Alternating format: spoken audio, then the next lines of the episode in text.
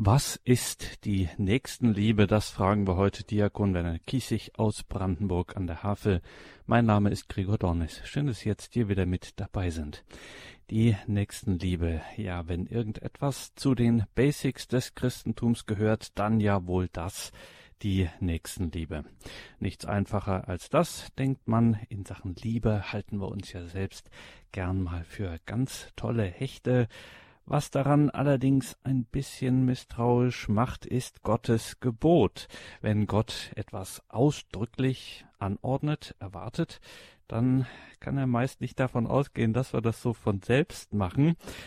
Hören wir also, was das ist, die Nächstenliebe, und fragen wir dazu in Brandenburg an der Havel Diakon Werner Kiesig. Ihn haben wir am Telefon. Grüße Gott, Diakon Kiesig. Grüße Gott, lieber Herr Dornes. Grüße Gott, liebe aufmerksame, wie ich denke, Hörergemeinde. Wir sind sehr aufmerksam, das können wir Ihnen versprechen, Diakon Kiesig, und wir gehen gleich mitten hinein in diese Frage, was das ist, die Nächstenliebe. Helfen Sie uns da ein bisschen, betrachten Sie uns diese Nächstenliebe. Ja, liebe Hörerinnen und Hörer, ich denke, ich muss das doch eigentlich gar nicht erklären. Das weiß doch jeder die leiblichen Werke der Barmherzigkeit, die Kranken besuchen, die Durstigen speisen, die Hungrigen und die Durstigen tränken, die versorgen, Kleidung geben, die kennen wir doch alle, die Werken der Nächstenliebe. Und wir wissen, dass die Caritas die Beauftragte der Kirche für das Werk der Nächstenliebe ist. Und da gibt es Hilfswerke, Nächstenliebe, Nächstenliebe überall. Aber ich habe gedacht, es, äh, irgendwas kommt bei dieser Sicht der Dinge doch nach meinem Dafürhalten immer wieder etwas zu kurz. Selbst wenn wir den Aufhänger nehmen, der uns in der Heiligen Schrift gegeben ist, das Gleichnis vom barmherzigen Samariter, wer ist mein Nächster? Die Pharisäer fragen das. Sie kennen diese Geschichte auch. Ich möchte einen ganz anderen Aufhänger heute Abend einmal wählen.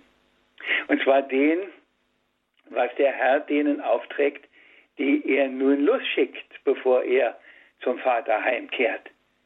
Und da lesen wir bei Markus, dass er ihnen den Auftrag gibt. Das heißt, das lesen wir bei den anderen natürlich auch, aber ich nehme mal den Markus heraus. Geht hinaus in die ganze Welt und verkündet das Evangelium allen Geschöpfen. Hat das was mit Nächstenliebe zu tun? Haben Sie sich die Frage schon mal gestellt? Ich denke, da fängt die nächsten Liebe an. Nämlich den Leuten das zukommen lassen, was gut, was wichtig, was heilsnotwendig ist. Es geht um das ewige Leben. Es geht nicht nur um ein schönes Leben in dieser Welt, um all die Bedürfnisse, die wir hier haben, sondern wir brauchen etwas, das weiterreicht. Und er ist gekommen, es uns zu bringen. Aber vielleicht äh, bin ich da weit entfernt, aber es geht ja dann weiter. Wer glaubt und sich taufen lässt, wird gerettet. Wer aber nicht glaubt, wird verdammt werden.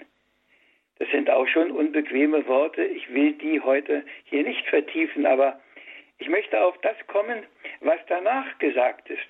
Und durch die, die zum Glauben gekommen sind, werden folgende Zeichen geschehen. In meinem Namen werden sie Dämonen austreiben, sie werden in neuen Sprachen reden, wenn sie Schlangen anfassen oder tödliches Gift trinken, wird es ihnen nicht schaden und die Kranken, denen sie die Hände auflegen, werden gesättigt werden und geheilt werden.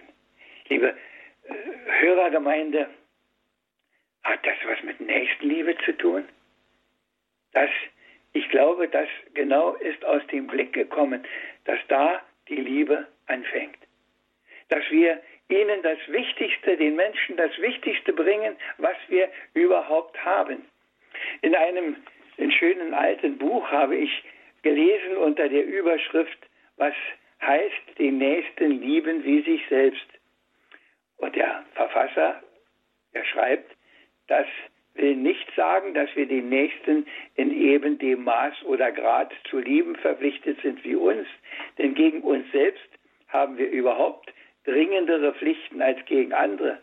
Den Nächsten lieben, wie sich selbst lieben, heißt, ihn auf dieselbe Weise lieben wie uns. Die Weise, wie wir uns lieben, ist die dass wir uns wohlwollen und wohltun, über unser Unglück trauern und es fernzuhalten suchen. Und dass wir wegen unserer Fehler nicht hart beurteilt werden wollen und wünschen, dass andere mit unseren Schwächen Geduld haben. Alles dies schulden wir auch dem Nächsten. Und wenn wir dies tun, lieben wir ihn in derselben Weise, in welcher wir uns selbst lieben und, das ist ganz wichtig hinzuzufügen, wie er uns liebt. Denn die Nächstenliebe ist das Weitergeben der Liebe, die er uns geschenkt hat. Und von daher wissen wir natürlich auch, dass diese erste Frage der Pharisäer ja war, was ist das größte Gebot? Und da hieß es, den Herrn, deinen Gott lieben aus deinem ganzen Herzen, weil er uns aus ganzem Herzen und mit allen Möglichkeiten, mit allen Mitteln versucht, seine Liebe zu schenken und zu bringen. Und wir sind die, die darauf antworten, indem wir bemüht sind, auch die anderen zu lieben, so wie er jeden einzelnen von uns liebt. Und dazu gehört nicht nur die Sorge um das tägliche Brot, dazu gehört nicht nur das, was alles in dieser Welt hier wichtig ist. Ich habe Bengsch da auch ein paar Sätze gelesen, auf die ich noch zurückkommen möchte. Deshalb ist in diesem Auftrag auch beinhaltet, dass sie Dämonen austreiben können. Liebe Hörerinnen und Hörer, wie weit sind wir heute von einem Zulassen eines solchen Denkens an Dämonen entfernt? Gibt es das überhaupt noch? Wird nicht vieles erklärt, dass dann früher man das nicht besser wusste und dass das im Grunde alles Krankheiten waren? Gibt es wirklich auch heute noch Dämonen? Und geht es uns darum, aus Liebe zu den Menschen sie auch auszutreiben. Denn das genau hat ja der Herr auch getan. Was haben die Leute gesagt? Durch Beelzebub treibt er sie aus. Und er sagt, wie kann es durch Beelzebub ausgetrieben werden? Das geht gar nicht. Das geht nur mit Hilfe Gottes. Und wir wissen, dass innerhalb unserer Zeit ja auch so der Glaube ist, wir schaffen das schon alles selber irgendwo. Und die einen, die gegen die anderen sind, sind so lange gegen die anderen, bis sie selber dran sind und dann machen sie es auch nicht anders, wie wir in all den Jahren bei den Wahlen ja immer wieder erfahren haben. Wir müssen als Werk der nächsten Liebe, denke ich, auch gegen diesen Ungeist angehen. Ich frage mich das fast nicht zu sagen, aber ich denke, das ist heute etwas so entscheidend Wichtiges in dieser Zeit. Suppenküchen haben wir in hohem Maße. Kleiderspenden gibt es in reichlichem Maße. Wie viele Hilfswerke beschäftigen sich mit den äußeren Bedingungen der Menschen. Und das ist gut und richtig so, um Gottes Willen. Keine Abstriche dabei. Aber das ist nicht alles. Es geht auch um das andere. Es geht immer auch um die Zukunft in der Ewigkeit bei Gott.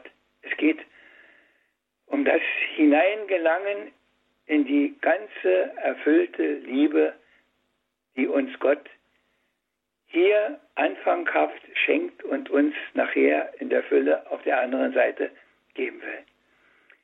Und dahin zu führen, ist auch ein Werk der Nächstenliebe. Und ein ganz wichtiges, und manchmal denke ich, ob das nicht noch viel wichtiger ist. Ich weiß, dass es Hilfswerke gibt, wo das keine Rolle spielt, aber ich weiß auch, dass der in aller Munde immer wieder noch befindliche Speckpater, dem war das immer ein Anliegen, dass es auch um die Seele geht. Und wir wissen ja, ich habe das vorhin schon anklingen lassen, die geistigen Werke der Barmherzigkeit, das ist was anderes. Das ist ganz was anderes. Die Irrenden zurechtweisen, die Unwissenden lehren, und in diese Richtung kommt die Dämonen austreiben. Und wie wichtig das dem Herrn ist, das ist schon merkwürdig. Wir können das ja ablesen an dem, was er sagt, was er gebracht hat. Er schickt die Jünger los, nehmt keinen Wanderstab mit, keine Schuhe, kein Proviant, das alles nehmt nicht mit. Aber er gibt ihnen die Macht, Dämonen auszutreiben. Das ist schon verrückt, oder? Dass das so wichtig ist, und wir haben es ja gehört. Und die Apostel haben vielleicht auch gesagt, wie sollen wir das können? Und wenn wir in die Apostelgeschichte hineinschauen, dann können wir nachlesen, was mit den Aposteln passiert ist. Die sind überrascht, dass sie das wirklich können. Dass das wirklich funktioniert, dass sie diese Macht wirklich haben. Manchmal denke ich, ob wir heute, wir heutigen, in unserer Mutterkirche überhaupt wissen, welche Macht wir haben. Von der Macht des Gebetes ist ja oft die Rede, aber auch von dieser anderen Macht, die uns gegeben ist. Anderen das richtige Wort zu sagen, anderen den richtigen Trost zu spenden, anderen auch auf den Kopf zuzusagen vielleicht, wo es absolut nicht stimmt. Und vielleicht, mittlerweile hat die Kirche dafür einen extra Stand, den Exorzisten, der von vielen belächelt wird, aber das ist natürlich nur der Fall, weil man natürlich auch damit äh, vom Teufel etwas weiter wegkommt und den auch nicht mehr so ernst nehmen muss. Aber liebe Schwestern und Brüder im Herrn, die ihr jetzt zuhört, glaubt denn wirklich einer, dass es nicht diesen bösen Geist, diese Dämonen heute gibt? Wir sind schon, wir sind schon merkwürdige Leute. Der Kardinal Banks sagt einmal in einer Ansprache, wie kurzsichtig sind wir, über Worte wie unreiner Geist zu lachen, während wir uns heftig erregen über Umweltverschmutzung, die lebensbedrohlich werden kann als ob nicht diese Zerstörung der Umwelt aus dem unreinen Geist des Profitdenkens und der maßlosen Hörigkeit gegenüber dem technischen Fortschritt käme. Und als ob wir hoffen dürften, diesen unreinen Geist durch Landschaftspflege zu vertreiben. Wie kurzsichtig sind wir als Christen, wenn wir glauben, in der Liebe Christi zu sein, weil wir irgendeinen Einsatz für die Menschen fördern, aber uns weiterhin hemmungslos dem Konsumdenken verschreiben. Und wie oft kann diese Kurzsichtigkeit zur Blindheit werden? Möge uns Gott Verkündiger des Evangeliums schenken, die den unreinen Geist austreiben und die Blindheit heilen, damit sichtbar wird, wozu wir eigentlich berufen sind. Zum Reich der Liebe Gottes in Christus. Ja, das sagt uns der Kardinal Bengsch, der Bischof von Berlin, der meinem Herzen sehr nahe steht, weil ich ihn sehr gut kannte und viel mit ihm zusammen war.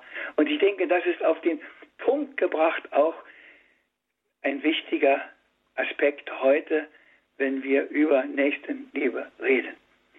Lassen Sie sich das jetzt vielleicht in einer kleinen Musikpause einmal durch den Kopf gehen, aber erst wird wahrscheinlich der Herr Dornis noch etwas sagen wollen.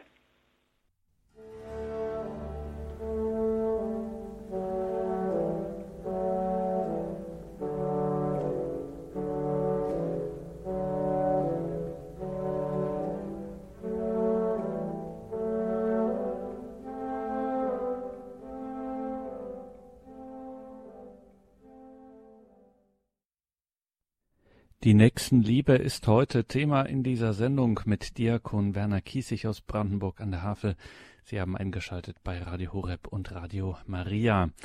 Ja, Diakon Kiesig, jetzt am Ende das Zitat vom Kardinal Bengsch zu diesem unserem Thema heute würde man im ersten Moment gar nicht vermuten, dass das dahin gehört, wenn es um solche Dinge wie Profitgier zum Beispiel geht und eben die äh, Folgen daraus für die Umwelt. Das war ja zur Zeit, als der ähm, Kardinal Bengsch, Bischof von Berlin, war in den 60er, 70er Jahren ja gerade ein frisches und auch aufkommendes Thema, diese Sache. Auch da kann man tatsächlich in unseren Tagen lernen, also die Liebe, die wir ja gern für eine Privatangelegenheit halten, das gehört ebenso zu meinem persönlichen Leben. Wenn wir da ordentlich Lieblosigkeit äh, walten lassen, dann hat das schon enorme Konsequenzen auch für den Rest der Welt. Das darf man immer nicht aus dem Auge verlieren. Natürlich, weil weil Liebe das Grundmuster ist für alles. Und wir erinnern uns an das hohe Lied der Liebe vom Apostel Paulus, und wenn ich meinen, der Höhepunkt, und wenn ich meinen Leib zum Verbrennen hingebe und die Liebe nicht hätte, es nützte mir nichts. Und deshalb ist diese, diese Gottesliebe für alle wichtig und vermitteln können wir sie im Grunde in der Nächstenliebe. Wenn wir uns selbst als geliebt empfinden und wenn wir selbst wissen, was zählt, was wichtig ist, was richtig ist, was gut ist, dann wissen wir auch, dass wir genau das weitergeben müssen. Und dann gibt es auch keine falsche Toleranz. Ich habe das gerade auch in der Musikpause so gedacht, mein Gott, worüber gehen wir heute alles hinweg und meinen, das, das muss halt jeder selber wissen und das muss halt jeder machen, wie er denkt und wie er meint. Und was kommt dabei alles heraus? Ich spare mir das alles aufzuzählen. Das wissen Sie selber, das können Sie jeden Tag hören und es geht bis in Fernsehsendungen hinein, was da angeboten wird und alles. Und wir meinen, eine Toleranz haben zu müssen, weil jeder das schließlich selber wissen muss. Und wir machen uns gar keine Sorgen mehr darum, dass einer auf einem solchen Holzweg doch eventuell verloren gehen könnte. Dass einer durch solchen falschen Weg, weil er wie es der Kardinal gesagt hat, irgendwann blind geworden ist über all das, gar nicht mehr alleine herausführt. Und darum müssen wir immer wieder auch den Mut haben, Dinge zu benennen und richtig zu stellen, auch wenn wir natürlich, ich weiß das, darüber belächelt werden oder angegriffen werden. Ich, ich höre das ja. Du hast natürlich die Wahrheit und alle anderen haben sie nicht. Ich kenne das Wort. Aber meinen Sie, der Paulus hätte gesagt, nein, so ist es nicht, ich habe die Wahrheit auch nur ein bisschen. Der, der hätte gesagt, ja, das ist die Wahrheit. Und der Herr sagt vor Pilatus auch, das ist die Wahrheit. Ja, ich bin die Wahrheit. Sie können alle reden, wie sie wollen. Und du kannst ein großes Fragezeichen machen, du Pilatus. Aber das ist die Wahrheit. Liebe Hörerinnen und Hörer, das ist mein Anliegen heute, ihnen Mut und Sicherheit zu geben, dass das, was wir da haben, das Richtige ist. Und dass es das ist, was uns frei macht von all dem Fragwürdigen, das da sich unser Leben, in unser Leben immer wieder hineindrängen will. All die falschen Sorgen, die wir uns machen, all das, von dem wir meinen, äh, dass es bestimmt wird für unser Leben und dass wir das brauchen und Karriere und ich weiß nicht was noch alles, ich zähle das nicht alles auf. Ich denke immer an einen Patienten, der gesagt hat, als ich auf den Tod krank war und dachte, jetzt hast du nicht mehr viel Zeit, da habe ich angefangen, ganz anders zu leben. Da wusste ich auf einmal, was wichtig ist. Ich würde mir wünschen, dass das uns auch ein bisschen gelingt, dass wir diese Sicherheit haben und sagen, ja, ich kann dich nicht hindern, diesen falschen Weg zu gehen. Ich jedenfalls nicht mit Gewalt. Ich kann es dir nur ans Herz legen und ich kann dir nur sagen, dass ich, wenn ich dich schon nicht überzeugen kann, jeden Tag für dich beten werde, dass du es noch begreifst. Das ist auch Nächstenliebe. Und ich weiß, wie viele, vor allen Dingen wahrscheinlich Großeltern, für ihre Kinder, für ihre Enkel, Urenkel beten, weil sie sie lieben, weil die Liebe zu ihnen, diese Nächstenliebe, die allernächsten Liebe noch in ihnen lebendig ist und sie wissen, dass das eine Möglichkeit ist, sie weiterzugeben. Auf einem ganz anderen Weg, aber das ist schon immer die Art des lieben Gottes auch, dass er einen ganz anderen Weg wählt als wir. Irgendwer sagte unlängst, wenn du den lieben Gott zum Lächeln bringen willst, musst du Pläne machen. Ja, er macht ganz andere. Der schickt die zwölf mit nichts los und verspricht ihnen nur, was sie alles kriegen, nämlich Heiligen Geist, um das alles zu wirken. Und sie testen das wahrscheinlich auch erst behutsam, ob es wirklich funktioniert. Vielleicht mit einem Fragezeichen. Ich weiß das nicht genau, aber ich könnte mir das vorstellen. Und siehe da, es funktioniert. Was sagt der Petrus? Gold und Silber habe ich nicht, aber was ich habe, gebe ich dir. Steh auf, nimm deine Trage und geh nach Hause. Ja, wissen wir, dass wir sowas haben? Wissen wir, dass wir das einsetzen müssen? Oder schmoren wir so oft in unseren eigenen Säften, in unserer eigenen Tradition, begnügen wir uns mit all dem, was wir da haben und die schönen Gottesdienste und die schönen Einkehrtage und die schönen Events in größerem Maße und alles. Aber liebe Hörerinnen und Hörer, Evangelisation, die in aller Munde ist, ist nicht neue Events zu schaffen, sondern auch heute gegen den Ungeist anzutreten. Auch heute mit dieser Wahrheit des Evangeliums hinzugehen. Da, wo wir stehen, wir müssen sicher nicht auf unsere Marktplätze gehen und eine Rede halten, da wird wahrscheinlich gar keiner kommen. Aber in unserem Umfeld sollte jeder wissen, wo wir hingehören, sollte jeder auch das Wort hören, wenn er es braucht. Und wir sollten die Sensibilität dafür haben, dass wir merken, wo einer dieses Wort braucht und wo wir uns da nicht drücken, wo wir uns nicht verkrümeln, sondern wo wir auch dann dazu stehen. Der treibt Dämonen sogar aus. Der treibt den Ungeist davon. Er kann das, wir nicht. Aber er durch uns, wenn wir ihn lassen. Werkzeug seines Friedens sein. Die Formulierung ist Ihnen ja bekannt. Werkzeug seiner Liebe sein. Das ist für mich jedenfalls ist es Nächstenliebe. Ich weiß, dass das in der, in der Praxis gar nicht so einfach ist, wie sich das jetzt anhört. Und ich weiß auch, dass ich mit Leuten da Probleme habe und dass ich nicht immer mich da so raustraue, wie das nötig wäre. Aber ich weiß trotzdem, dass es richtig ist. Und das, denke ich, ist das Entscheidende. Und wenn ich merke, dass ich Probleme habe, dann kann ich immer wieder nur sagen, du siehst doch selber, Herr, wie viel von dir ich noch brauche, damit das wird, damit ich aus meiner Haut herauskomme damit ich über meinen Schatten springe und das tue, was gut ist, was nötig ist zur Rettung, zur Heilung, zum Heil der Welt. Ihnen dich bringen, dich, Christus, der du gekommen bist. Aber nicht nur Frieden, sondern wir hören das auch. Es wird Spaltung geben, wo er kommt. Es wird das Schwert der Teilung geben, ja. Aber es wird am Ende die Offenheit da sein, dass er da, wo einer Ja sagt zu ihm, alles andere beiseite lässt und ihn an sein Herz drückt. Und dahin zu kommen, das ist für mich Nächstenliebe. Und so schön ich das jetzt sagen kann, so sehr weiß ich auch, wie schwer das in der Wirklichkeit zu vollziehen ist. Aber das tut der Sache keinen Abbruch. Ich weiß, dass das Not tut. Und ich weiß, dass das richtig ist. Und ich weiß, dass es an mancher Stelle auch wirklich gelingt und dass man manchmal überrascht ist sogar, wo es gelingt und wie es gelingt. Das soll sie einfach ermutigen.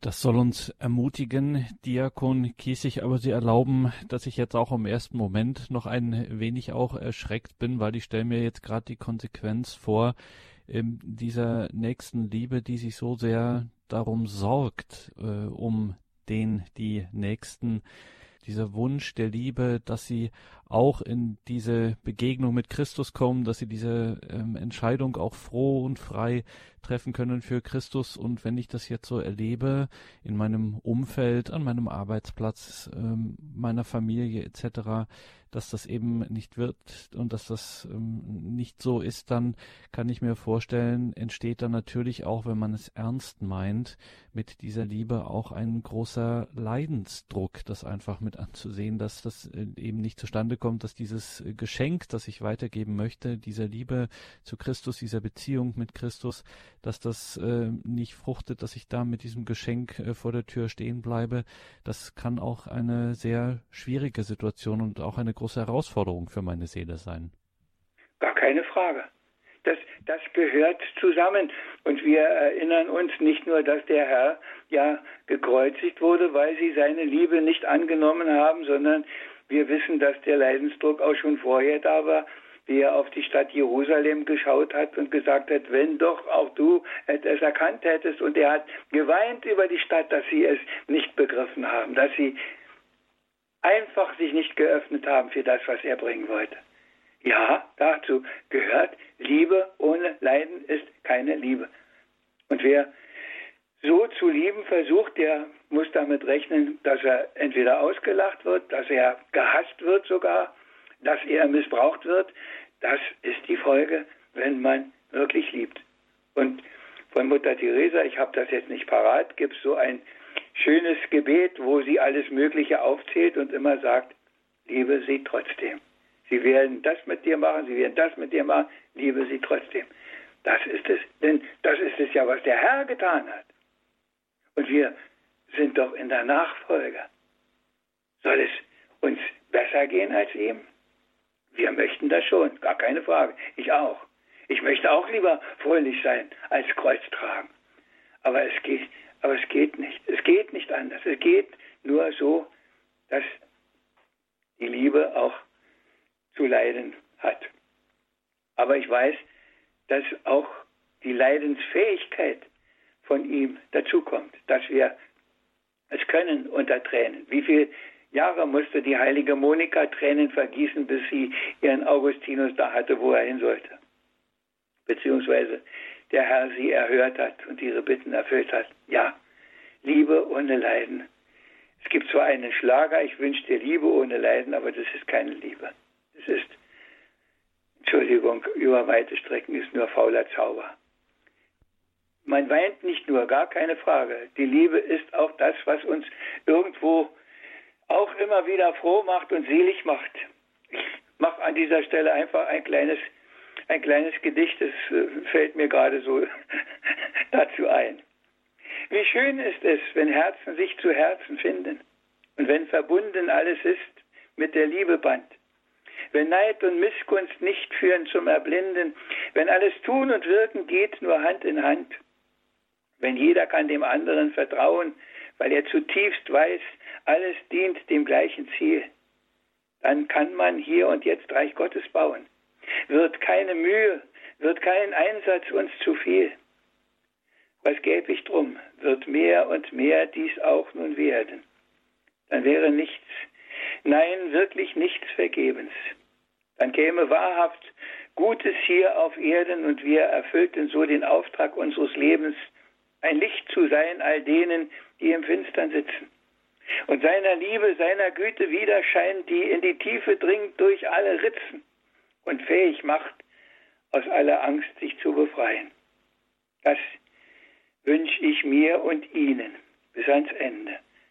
Und dass Gott immer wieder seinen Segen gibt. Und dass er schützend über sie hält seine Hände, weil er in alle Ewigkeit uns Menschen liebt und liebe Hörerinnen und Hörer, dieser Satz ist der entscheidende, bis, dass er bis in alle Ewigkeit uns liebt und dass wir bis zum letzten Atemzug die Möglichkeit haben, ihn zu finden und auf seine Liebe zu antworten. Und ich habe an den Betten Sterbender gesessen und weiß, dass das so geht. Und auch wenn man nach außen hin es nicht mehr erfährt, merkt man es ein Anzeichen, dass es doch noch geklappt hat im letzten Moment, sich in diese Liebe, in diese Barmherzigkeit Gottes, denn daraus erwächst ja die Barmherzigkeit aus der Liebe, hineinzuwachsen und sich hineinzubergen. Und wir machen diese Sendung nicht, damit Sie ein schönes Unterhaltungsprogramm haben am Abend, sondern dass vielleicht davon etwas Sie wieder ein bisschen motiviert oder Sie bestärkt oder wie auch immer, dass da vielleicht ein wenig Licht wieder in diese so finster gewordene Welt kommt. Und Licht sollen wir doch sein. Vielleicht nicht alle so eine große Osterkerze, aber so ein Teelicht für ein paar Stunden ist doch auch schon viel, viel mehr als nichts.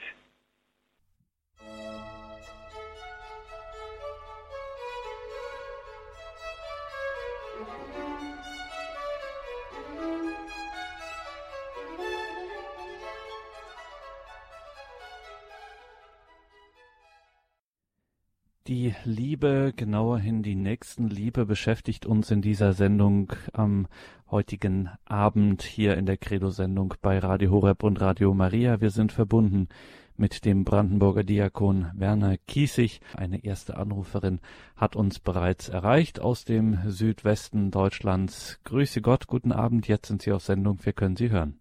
Grüß Gott. Also herzlichen Dank für Ihre Sendung. Ähm, Sie sprechen mir in ganz vielen Sachen in, äh, aus dem Herzen, wenn nicht sogar bei allen Sachen. Ähm, ich habe Borreliose und kriege manch, manches nicht mit. Ähm, und ich wollte noch auf eines hinweisen, was ich im Gespräch festgestellt habe. Also erstens finde ich es wirklich ein Werk der Barmherzigkeit, wenn man Leute auch auf Irrtümer hinweist. Nur habe ich im Gespräch oft gemerkt, wenn man es nicht mit Liebe, Verständnis und äh, vielleicht sogar Mitleid macht, ähm, dann, dann blocken die Leute ab und wollte das dazu beitragen, dass es auch ein Werk der Barmherzigkeit ist, wenn man versucht, in, in Liebe zu sprechen. Also mit sehr viel Liebe zu sprechen, damit überhaupt die Leute auf ihre Irrtümer hingewiesen werden. Also ich spreche zum Beispiel von Esoterik, Anthroposophie, Rosenkreuzer und so. Und äh, da ist so eine Verblendung auch da, äh, dass es, ähm, dass es ein, ein liebevolles Gespräch auch braucht. Das wollte ich dazu beitragen. Dankeschön für Ihren äh, Beitrag, äh, dass Sie das nochmal ergänzt haben. Kann man nicht oft genug betonen, Diakon Kiesig, oder was die Anruferin jetzt gesagt hat, dass das Ganze eben äh, mit Liebe passieren muss. Da gehen einem auch schnell mal die, ich sag mal so, die Pferde durch. Es gibt ein Wort, ich weiß nicht, mir ist, als ob es von der heiligen Theresia ist, wenn du es nicht mit Liebe sagen kannst, dann sag lieber nichts. Dann wollte ich noch eines dazu sagen, wo wir Christen auch sehr oft gefährdet sind, auch äh, mit mangelnder Liebe und Barmherzigkeit, wenn wir auf unseren Anteil der Wahrheit so beharren. Ich meine nicht, dass man nicht die Wahrheit ausspricht und nicht äh, alles christliche und katholische Kirche. Das meine ich nicht, sondern ich meine nur manchmal, äh, dass auch wir zu wenig Selbsterkenntnis haben und dass auch wir manchmal einfach nicht so ähm, ganz einsehen, dass jetzt so, wie wir das betonen, nicht die Wahrheit ist. Also dass man da auch dem anderen äh, auch wieder so was ähnliches Freiheit lässt zu sprechen und es zusammen eruieren und und ich meine so dieses Abblocken und dieses einen vor die Wand stoßen, das können wir Christen auch machen. Das weiß ich auch. Ja.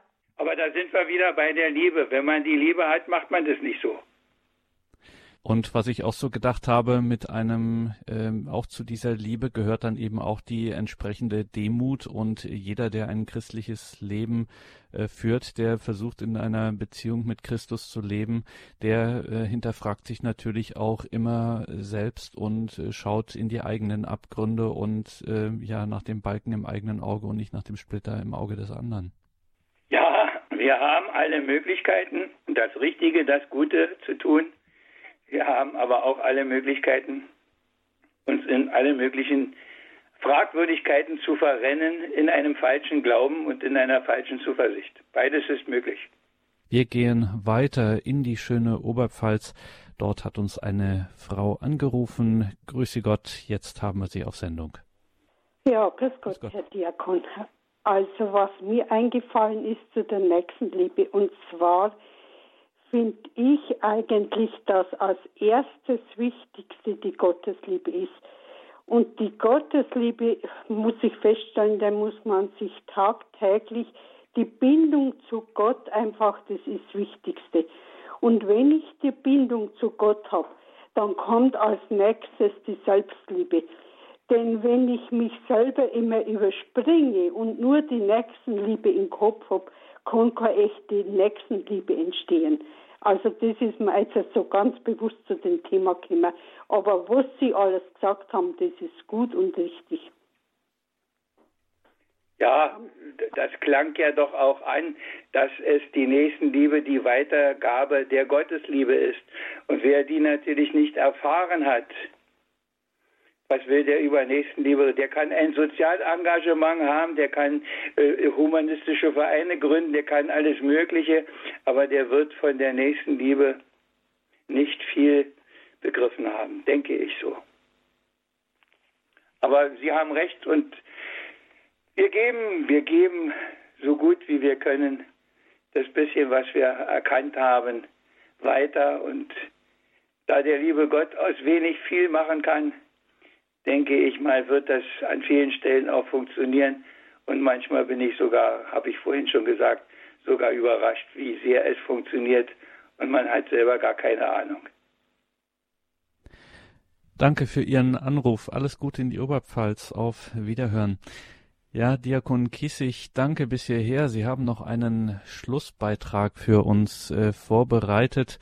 Und bevor wir den hören, vielleicht nochmal zum Ausklang auch dieser Betrachtungen ähm, nochmal ein Gedanke, der mir jetzt während des Gespräches auch gekommen ist mit der Weitergabe, eben auch der Weitergabe der Gottesliebe. Wie Sie gesagt haben, wer die nicht erfahren hat, wer will da diese Gottesliebe in der nächsten Liebe dann weitergeben? Ähm, weil wir auch vorhin darüber gesprochen haben, eben darüber, über das Leiden, das auch entstehen kann, wenn eben äh, Menschen denen man in Nächstenliebe die Gottesliebe weitergeben will, äh, dass wenn das nicht gelingt, wäre vielleicht im Umkehrschluss auch eine Möglichkeit, das vielleicht auch mal ins Gebet in eine Art sagen wir, Gewissenserforschung oder wie auch immer man das nennen will, Betrachtung einfach zu nehmen, diese Frage sich auch selbst zu stellen, bekümmert mich das eigentlich, berührt mich das, äh, dass Menschen in meiner nächsten Umgebung, egal ob ich sie leiden kann oder nicht, berührt mich das eigentlich, wenn die ohne Christus leben, berührt mich das, besorgt mich das, beängstigt mich das vielleicht sogar, wenn ich weiß, die gehen auf ihre letzten Tage und Stunden zu und gehen vielleicht Christus, wenn sie ihm im Sterben begegnen, aus dem Weg, berührt mich das. Das könnte doch auch so ein innerer Seismograph sein dafür, ja, wie steht es denn um meine Nächstenliebe? Richtig. Das wird in der letzten Strophe anklingen, die ich Ihnen jetzt noch vorzutragen habe. Ich habe seit vielen Jahren ja schon immer wieder eine Faschingspredigt gemacht. Es ist die 37. für dieses Jahr. Ich darf sie Ihnen vortragen. Ich hoffe, Sie haben noch so viel Zeit. Ich grüße euch, ihr lieben Frommen, die heute ihr hierher gekommen zu feiern, heiliges Geschehen des Herrn Tod und Auferstehen. Es ist ja wieder Narrenzeit, so halt auch ich für euch bereit, eine Narrenrede, wie schon viele, und diesmal mit dem einzigen Ziel, in die Geschichte mal zu sehen, zu sehen, was da so geschehen. Und wie der Herr die Kirche leitet und sich ein heiliges Volk bereitet, das Lob und Dank bringt seinem Namen, einstmals und heut und ewig. Amen. Wir haben unlängst es begangen, wie damals es hat angefangen. Nein, nicht mit Macht und mit Krawall, ganz unauffällig in dem Stall, mit ziemlich unfreundlichen Wirten und Ochs und Esel, ein paar Hirten und Engelchor auf freiem Feld, so kam er, der das Licht der Welt, das ewig Wort, der Gottessohn, verließ für uns den Himmelsthron, kam zu den Hirten und den Herden, den Frieden bringend hier auf Erden, mit Engelslobpreis seinem Namen, und der nun bleibt auf ewig. Amen. Es kommen Weise aus der Ferne, die mutig folgen einem Sterne, den sie am Himmel hoch gesehen, zu deuten wissen das Geschehen eine Königsherrschaft neu entstand. Sie reisen, finden dieses Land, die Reise sicher nicht bequem, führt sie erst nach Jerusalem, doch da sind alle ahnungslos. Und nunmehr gar der Schrecken groß. Herodes fürchtet um den Thron, käm da ein anderer Königssohn, will rühmen keinen fremden Namen. Das ist nicht anders heute. Amen. Die Schriftgelehrten ihrerseits, die alles wussten zwar bereits, waren mit der Botschaft zwar vertraut, jedoch darüber nicht erbaut. Was würde das für sie bedeuten? Und wie erklärt man das den Leuten? Den Weisen ist das all egal. Der Stern führt weiter sie zum Stall, sie bringen freudig ihre Gaben dort in der Krippe diesem Knaben und beten an. Drum werden froh. Und das ist auch bis heute so. Wer huldigt ihm und seinem Namen, wird froh und das auf ewig. Amen. Herodes aber sind auf Mord. Bei Nacht zieht die Familie fort, entgeht so auch der Mörderhand und bleibt in der Ägypterland, bis es Herodes Herrschaft endet und sich das Schicksal wieder wendet. Erinnert sei an Simeon, auch er erkennt den Gottessohn nimmt auf den Arm das Gotteskind, singt gar ein Loblied ganz geschwind, das hoch sich auf zum Himmel schwingt, in der komplett tagtäglich klingt. So bis heut lobt seinen Namen und so auch bleibt auf ewig. Amen. Nun ist zwölf Jahre erstmal still, weil es der Vater wohl so will. Dann wird die Reise uns beschrieben, wo er im Tempel dann geblieben, die Schriftgelehrten hat gelehrt, nicht mit den Eltern heimgekehrt. Drei Tage suchten immerfort, bis sie ihn schließlich fanden dort. Ihr suchtet mich, seht es doch ein, ich muss im Haus des Vaters sein. Gehorsam folgt ihr ihnen nun, übt Einsicht in des Josefs Tun und wird ein Zimmermann wie der, mit all der Arbeit, rau und schwer, ganz unauffällig und im Rahmen, wie es der Alltag fordert. Amen. Nach all den unbekannten Jahren wir nunmehr wieder was erfahren. Bei St. Johannes, dem Verkünder, mischt er sich unter all die Sünder, die sich bekehrend ihrem Leben wollen neuen Sinn und Ordnung geben. So tauchen sie im Jordan ein. Das soll das Zeichen dafür sein. Der Täufer aber ihn erkennt, als das Lamm Gottes ihn benennt. Und über menschlichem Gewimmel, da öffnet sich sogar der Himmel. Der Vater selbst nennt seinen Namen und steht zu ihm auf ewig. Amen. Was so beginnt, ihr lieben Leute, ist wohl das Wichtigste bis heute. Und in der Bibel uns berichtet, zu unserem Heile dort verdichtet, von Zeugen, Boten aufgeschrieben, die das erlebten, meine Lieben, für das, was sie uns da gesagt, sogar das Leben haben gewagt. Doch gehen zum Jordan wir nochmal. Des Vaters Wort phänomenal. Es wirkt mächtig, sich allen zeigt, als Jesus dort ins Wasser steigt. Und alle staunten, die da kamen. Heil ihm, der kommt in Gottes Namen. Drei Jahre der Herr das Land durcheilt, sucht Jünger aus, er lehrt, er heilt, schenkt Blinden wieder Augenlicht, vergibt die Schuld dem Bösewicht, lässt Lahme wieder hurtig springen und Stumme sogar Lieder singen, weckt Tote auf, vertreibt Dämonen, bringt Licht, wo sie im Finstern wohnen, grad wie Propheten es verkündet. So, wer es sehen will, es auch findet. Unendlich viele ihn verehrten, nur einzig nicht die Schriftgelehrten. Sie sahen rot bei seinem Namen. Und solche gibt's auch heute. Amen. Mit allen hat er es gut gemeint, doch half das nichts, so wie es scheint. Zwar zieht er mit Hosanna schreiend der Stadt Jerusalem hinein, doch, wie wir wissen, Tage später klagt man ihn an als Übeltäter. Und die Hosanna kürzlich schrien, die schreien, nun kreuzige ihn. Und wenn das Volk so lauthals schreit, wird meist auch schwach die Obrigkeit.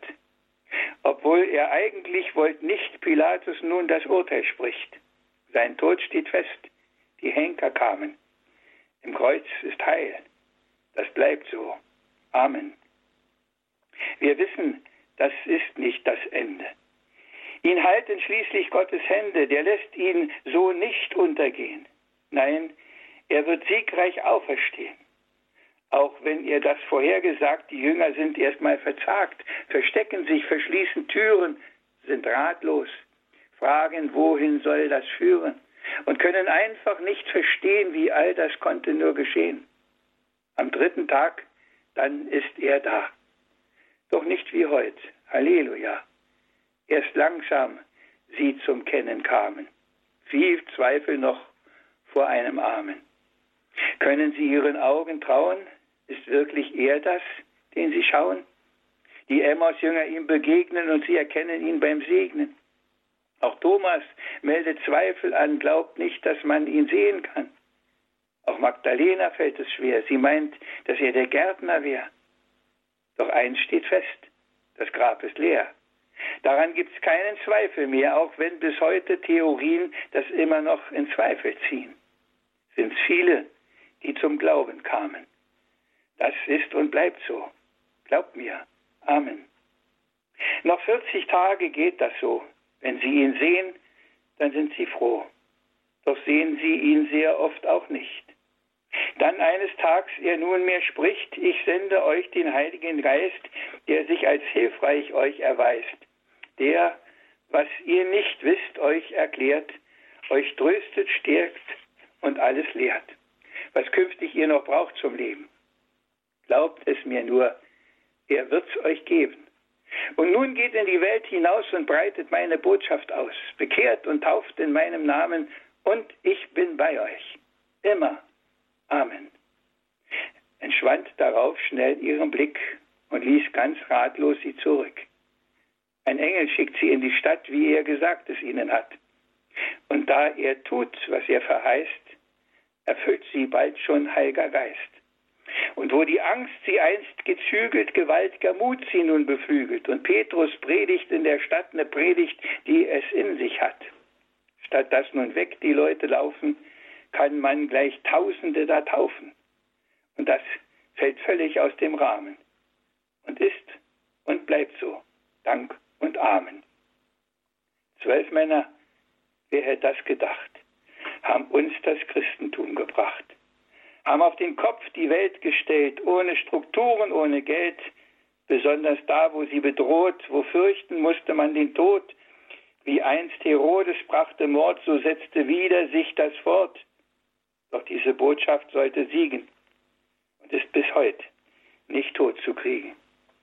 Nicht Flugzeuge, nicht Bus, nicht Bahn, nur lahme Schiffe sind gefahren und Esel wohl und auch Kamele und Wüstenritt mit trockener Kehle nicht Fernsehen, Radio, Medien, die heute oft mehr schädigen, nicht Kirchen, Dome, Kathedralen, keine Statistiken und Zahlen, nur glaubensvoll in seinem Namen und Heiligem Geist.